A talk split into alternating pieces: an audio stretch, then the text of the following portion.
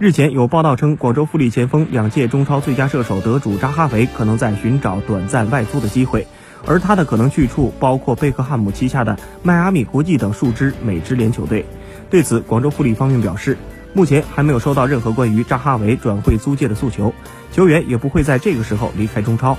二零二零赛季中超联赛已推迟开幕，中超各队或海外集训，或暂时放假。目前，扎哈维在以色列跟随当地球队进行训练，以保持状态。广州富力的国内球员将在二月二十四日结束假期，二月二十五日至二十九日，他们将在大学城基地进行训练。球队的外教和外援则放假到二月二十九号，全队将在三月一号前往迪拜继续拉练。